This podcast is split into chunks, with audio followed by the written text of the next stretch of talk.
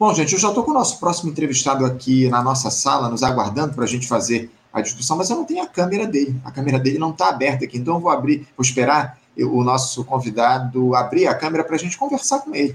Parece que agora sim ele está ele tá ajeitando. Ah, agora sim, eu já tenho a câmera dele para a gente bater um papo importante que a gente vai dialogar aqui com o economista e também colunista do Instituto por Direitos e Igualdade, o José Luiz Fevereiro. José Luiz Fevereiro, bom dia. Bom dia. Zé Luiz, muito obrigado pela tua participação aqui com a gente mais uma vez no Faixa Livre. Importante papo que a gente vai bater aqui contigo, porque nos últimos tempos, Zé Luiz, a gente tem observado boas notícias surgindo relacionadas à situação da economia aqui do nosso país, o que acaba produzindo uma certa euforia, digamos assim, do governo federal. Só que essa, essa divulgada, essa informação, essa notícia que foi divulgada pelo IBGE na última sexta-feira, ela precisa ser analisada com muito cuidado. Eu me refiro aos dados da Pesquisa Nacional por Amostra de Domicílio, a PNAD contínua, eh, mostrando que a taxa de desemprego no Brasil, no trimestre encerrado, no mês de, no mês de junho, caiu para 8%. Esse é o menor índice para o período desde 2014. Houve um recuo de 0,8 ponto percentual em relação ao primeiro trimestre do ano, foi de 8,8% essa taxa, e uma queda de 1,3 ponto percentual ante o mesmo período de 2022. Há 8,6 milhões de brasileiros desempregados a partir desses números produzidos pela PNAD contínua. Zé Luiz, como é que você interpreta esses dados do desemprego no segundo trimestre do ano trazidos aí pelo IBGE na última semana?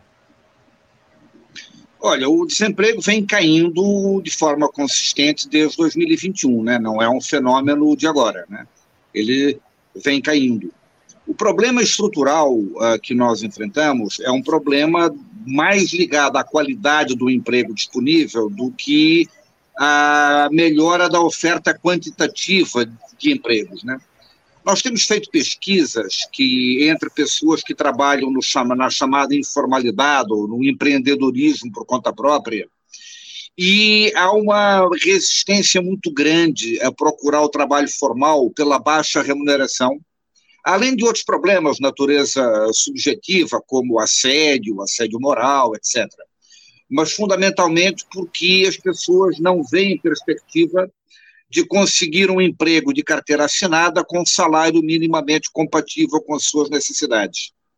Portanto, o que está se gerando de emprego, e isso é um fenômeno estrutural e que não é conjuntural, não é de hoje, não é deste ano, são empregos de baixa qualificação e de baixa remuneração.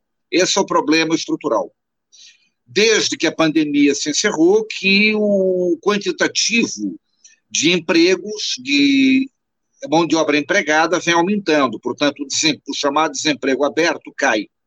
Ele cai por dois fenômenos. Primeiro, porque há alguma, um aumento na oferta de emprego, mas também há uma redução na demanda por trabalho assalariado. Esse também é um fenômeno contemporâneo.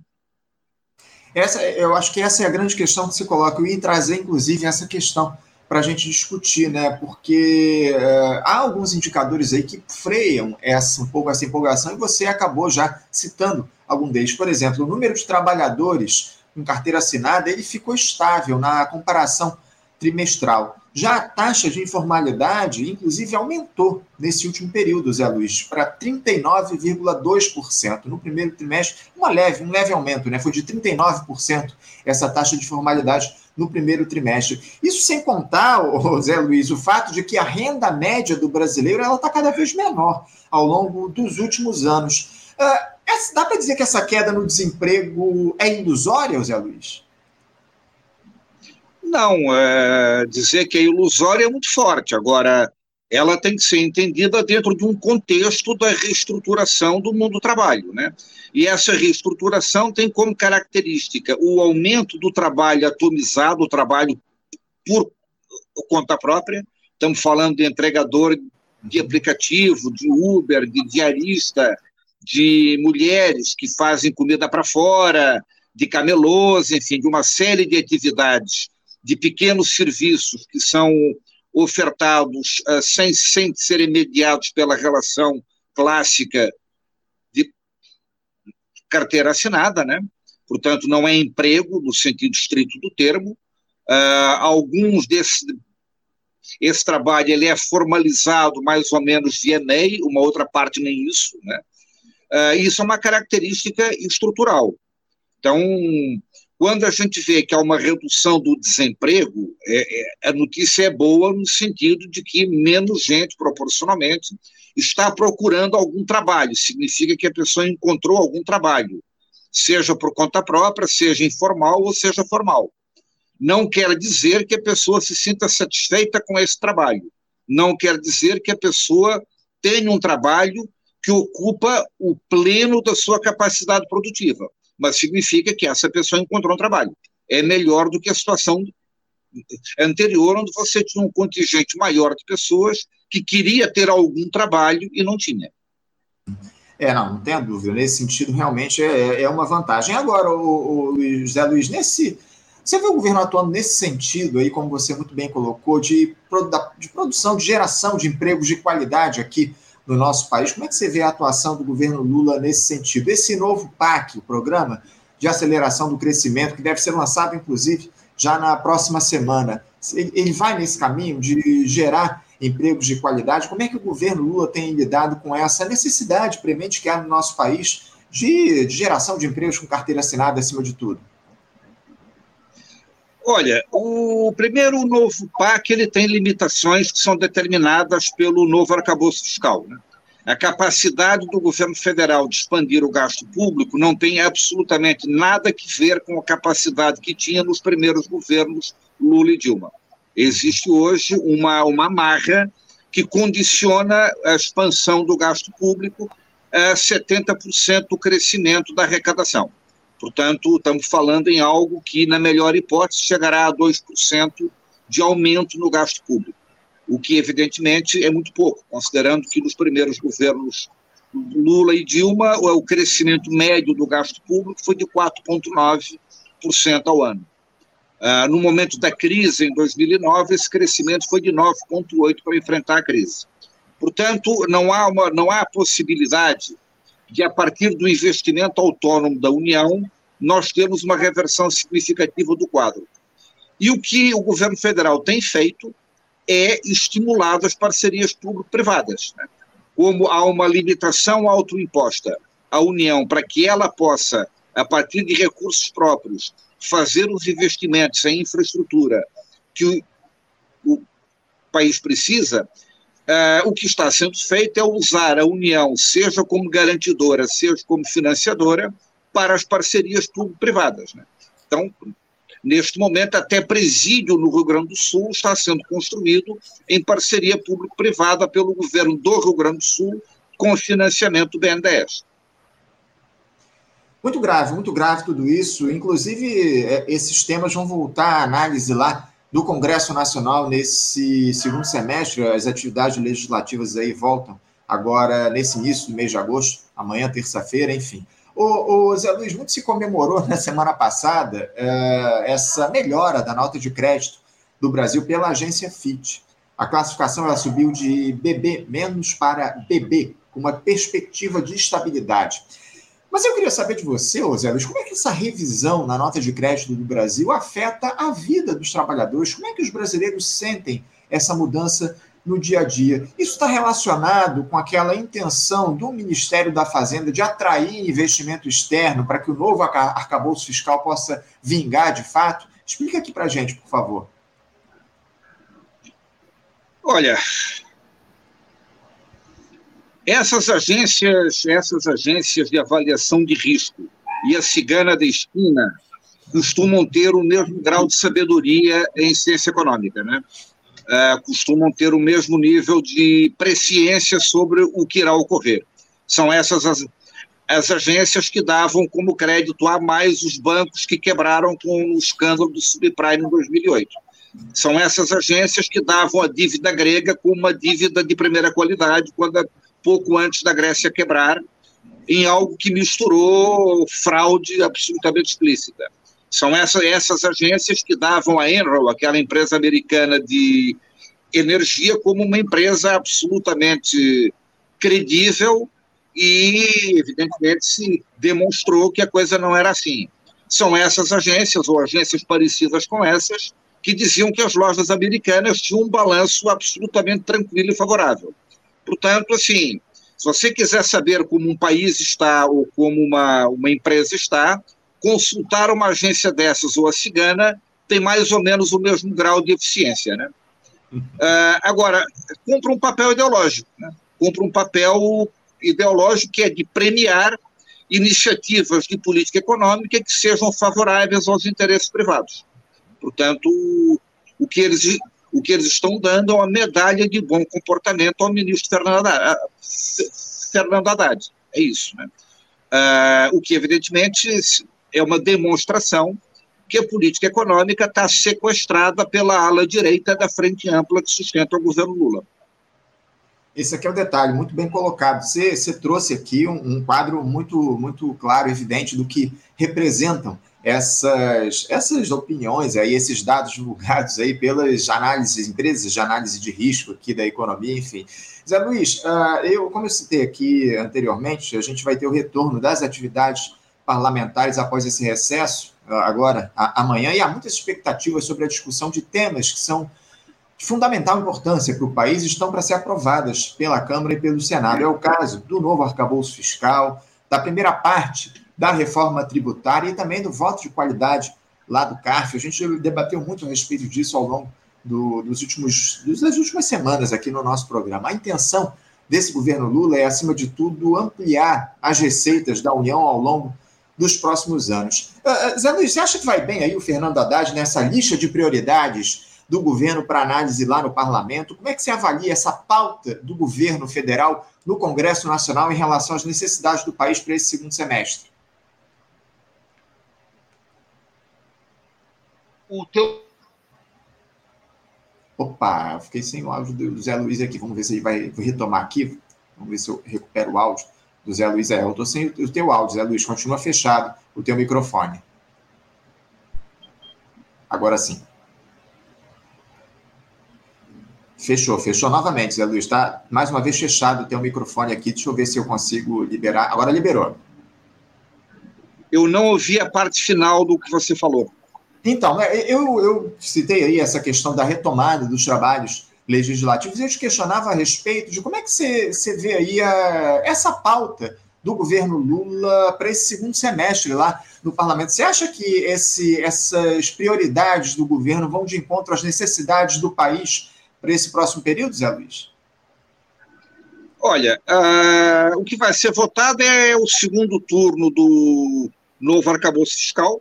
Uhum que não vai ter grandes alterações em relação àquilo que está dado, acho que o principal já está decidido.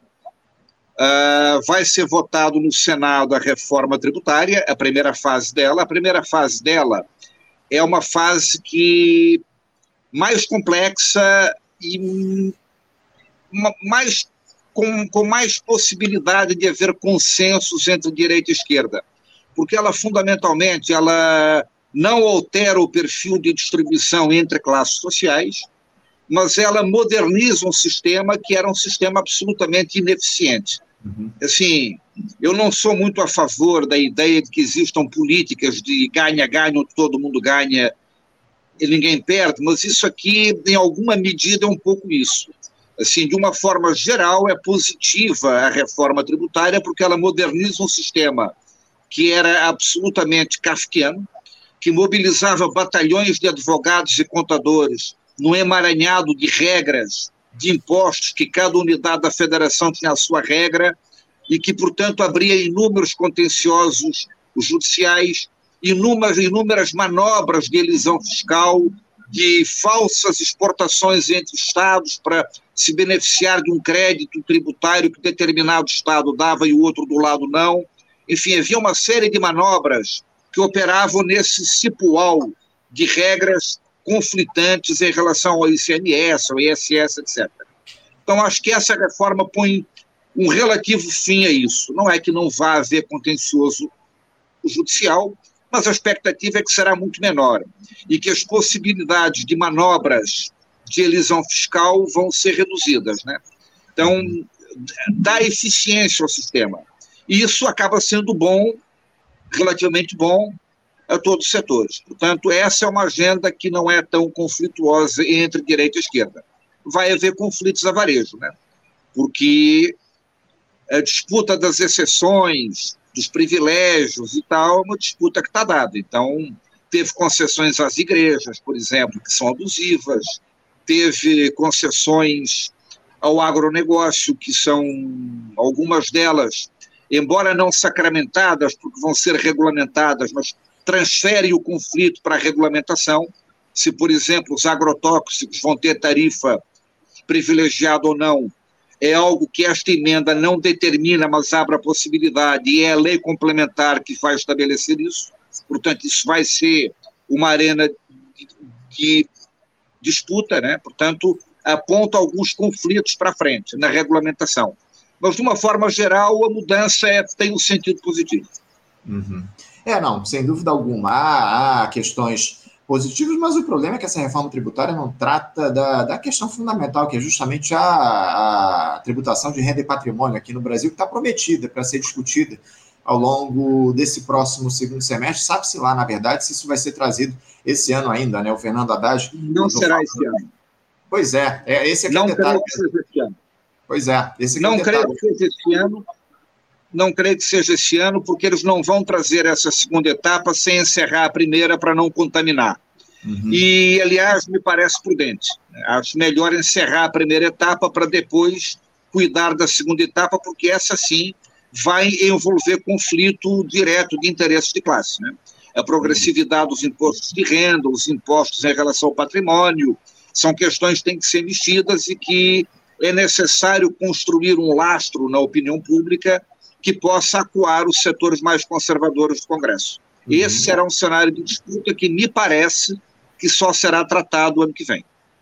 É, mobilização popular, acima de tudo, para pressionar os parlamentares nessa discussão em relação à tributação de renda e patrimônio aqui no nosso país, para redução das desigualdades tributárias que existem aqui no Brasil. Um outro tema fundamental que vai ser discutido agora, essa semana, o, Zé Luiz, é esse que diz respeito à taxa básica de juros, né, que tem sido motivo para comoção nacional a partir das críticas que o governo Lula faz ao Banco Central. O Comitê de Política Monetária da instituição vai decidir entre terça e quarta-feira se mantém a Selic nesses escorchantes 13,75% ou se corta a taxa básica o Palácio Planalto espera que haja uma redução de pelo menos 0,5% na Selic a partir dos indicadores que têm surgido de melhora da economia. E as suas expectativas aí, Luiz, para essa, Zé Luiz, para essa tão esperada reunião do Copom? Você aposta nessa queda de meio ponto percentual? O BC deve ser mais conservador aí, só reduzir 0,25%? Ou você acredita aí que não vai haver eh, redução, mudança nesse patamar dos juros no Brasil? Olha, eu acho que até deve ter. Eu não, não, não arrisco palpite se 0,25 ou 0,50, até porque a diferença é muito pequena. Uh, o que eu quero aproveitar para dizer é um pouco o seguinte: quer dizer, a, a grande imprensa, a grande mídia, mesmo aquela que apoiou o governo Lula, estou falando da Globo, Folha de São Paulo, etc., ela tem, ela, ela tem uma posição à direita no debate econômico e usa uma estratégia que é a seguinte: né? o Banco Central ultraliberal, dirigido pelo Campos Neto, é, é técnico. O Márcio Portman é uma escolha ideológica. Então, é o seguinte: eles pressupõem que o ideário ideológico do liberalismo, da direita, é técnico. Uma visão progressista, keynesiana à esquerda, é, é ideologia. Assim, é, é preciso apontar isso, né? porque todas as escolhas são ideológicas, todas as escolhas arbitram a favor de uns interesses ou de outros interesses. É claro que a escolha do Márcio Portman ela é ideológica, como a escolha do Haddad também foi em sentido contrário. Né? Como, como a escolha do Campos Neto também é ideológica. Há uma escolha de colocar o Campos Neto como um cara ultraliberal e, portanto, muito conservador. Isso é uma escolha ideológica do Márcio Postman também é, e do Haddad também é. O que, que é? O mais tucano dos petistas, para tocar a economia, porque o Lula não queria conflito com o mercado. Também foi uma escolha ideológica, não foi uma escolha técnica. Né? Então não existem escolhas técnicas quando o debate é sobre economia. É claro que é necessário ter o saber técnico. É claro que se você colocar o Weingarten na, na presidência do Banco Central, a tendência é que dê tudo errado da pior forma possível, porque ele é apenas um extremista à direita sem nenhum conhecimento técnico. Uhum. Mas, assim, as escolhas, elas são sempre ideológicas, sempre ideológicas. Essa é a grande questão que você traz aqui para a gente. Eu até ia trazer essa, esse tema relacionado à escolha do Márcio Postman lá para presidir o, o, IBGE. A gente tratou, inclusive, agora há pouco com o pessoal da, da do sindicato lá do IBGE, da ACBGE, a, a respeito da polêmica que foi criada aí em relação a essa indicação. Parece que a Simone Tebet não sabia, a Simone Tebet, que é outra escolha ideológica aí do governo para ocupar cargos aí, é, é ela que apoiou a, gestão Lula no segundo turno, uma escolha política do presidente da República para ocupar lá o Ministério do Orçamento e do Planejamento, enfim, ela não teria sabido da indicação, ficou sabendo pela imprensa, enfim, muita, muitas questões foram trazidas, especialmente esse apelo da grande imprensa contra o nome do Márcio Postman, absolutamente lamentável tudo isso, e acima de tudo a gente espera que o Postman tenha aí um bom desempenho à frente do IBGE ao longo do próximo período, ele que deve tomar posse nos, ao longo dos, dos, próximos dias, enfim, muito importante a gente trazer essa, essa tua palavra. Para a gente fechar o nosso papo, José Luiz, eu queria que você falasse um pouco rapidamente aqui a respeito dessa, essa história que foi revelada a partir de alguns dados divulgados pelo COAF, de que o Bolsonaro recebeu mais de 17 milhões de reais só esse ano em doações via Pix. É muito dinheiro, Zé Luiz. É, há algum tipo de problema nesse tipo de doação? O Bolsonaro tem a pena de declarar esse valor ao imposto de renda? Fala um pouquinho a respeito disso, por favor. Olha, Aqui no Rio de Janeiro se costuma dizer que todos os dias um malandro e um otário saem de casa. E eventualmente se encontram, né? É o caso típico, né? O malandro é o Bolsonaro, os otários fizeram o Pix, ele pôs 17 milhões no bolso. Eu não sei se vai ter que pagar imposto sobre isso ou não, mas o fato é que nós estamos no episódio clássico em que um malandro encontrou vários otários pelo caminho e com o número do Pix dele, né? Assim, é, é a cena clássica da piada carioca, né? É eu não sei se ele vai ter que pagar imposto, eu não sei se ele pode legalmente pagar multas com doações terceiros, isso aí acho que você teria que checar com algum hum. advogado a segunda parte e algum tributarista a primeira parte. Mas eu acho que é um elemento político aí que é, que é o seguinte, quer dizer, você tem uma legião de pessoas que continua tendo no Bolsonaro uma referência. Nós não estamos falando de pouca gente. Claro que não são os 58 milhões que votaram nele, porque uma parcela disso votou nele porque entre o anti-bolsonarismo e o anti-esquerda prevaleceu o anti-esquerda. Mas você tem pelo menos uns 20, 25 milhões que acham que o Bolsonaro que é isso mesmo. Quer dizer, que o Bolsonaro é o, o seu representante, assim, o melhor presidente de todos os tempos. Enfim, tem gente que acredita nisso, essas pessoas existem. Saem uhum. todos os dias à rua e fazem pix. Essa, essa piada do malandro do otário, eu acho que define bem esse episódio envolvendo o Jair Bolsonaro. A gente vai, inclusive, aprofundar ao longo dos próximos dias, Luiz, essa questão relativa a esses, a esses recursos que foram transferidos aí para o Bolsonaro via Pix. É muito importante a gente fazer esse debate. Mas eu agora quero agradecer, Zé Luiz, a tua presença para a gente fazer essa discussão, esse debate a respeito de temas muito importantes para a economia do nosso país aqui no Faixa Livre. Muito obrigado pela tua presença. Eu te desejo uma ótima semana de trabalho, Zé Luiz, e deixo o meu abraço. Grande abraço, obrigado pelo convite. Até a vista. Até a próxima, Zé Luiz. Um abraço para você. Conversamos aqui com o Zé Luiz Fevereiro. Zé Luiz, que é economista e colunista no, no Instituto por Direitos e Igualdades, o I, por Direitos e Igualdade, o IDI, comentarista histórico nosso aqui no Faixa Livre, há muito tempo faz esse debate a respeito da economia no nosso programa. É importante participação do Zé Luiz sempre aqui no Faixa Livre para fazer essas discussões no programa. Você, ouvinte do Faixa Livre, pode ajudar a mantê-lo no ar. Faça sua contribuição diretamente na conta do Banco Itaú, agência 6157, conta corrente 99360, dígito 8. Esta conta encontra-se em nome do Sindicato dos Professores do Município do Rio de Janeiro e região, o Simpro Rio, uma das nossas entidades patrocinadoras, mas seus recursos são destinados exclusivamente para o financiamento do nosso programa.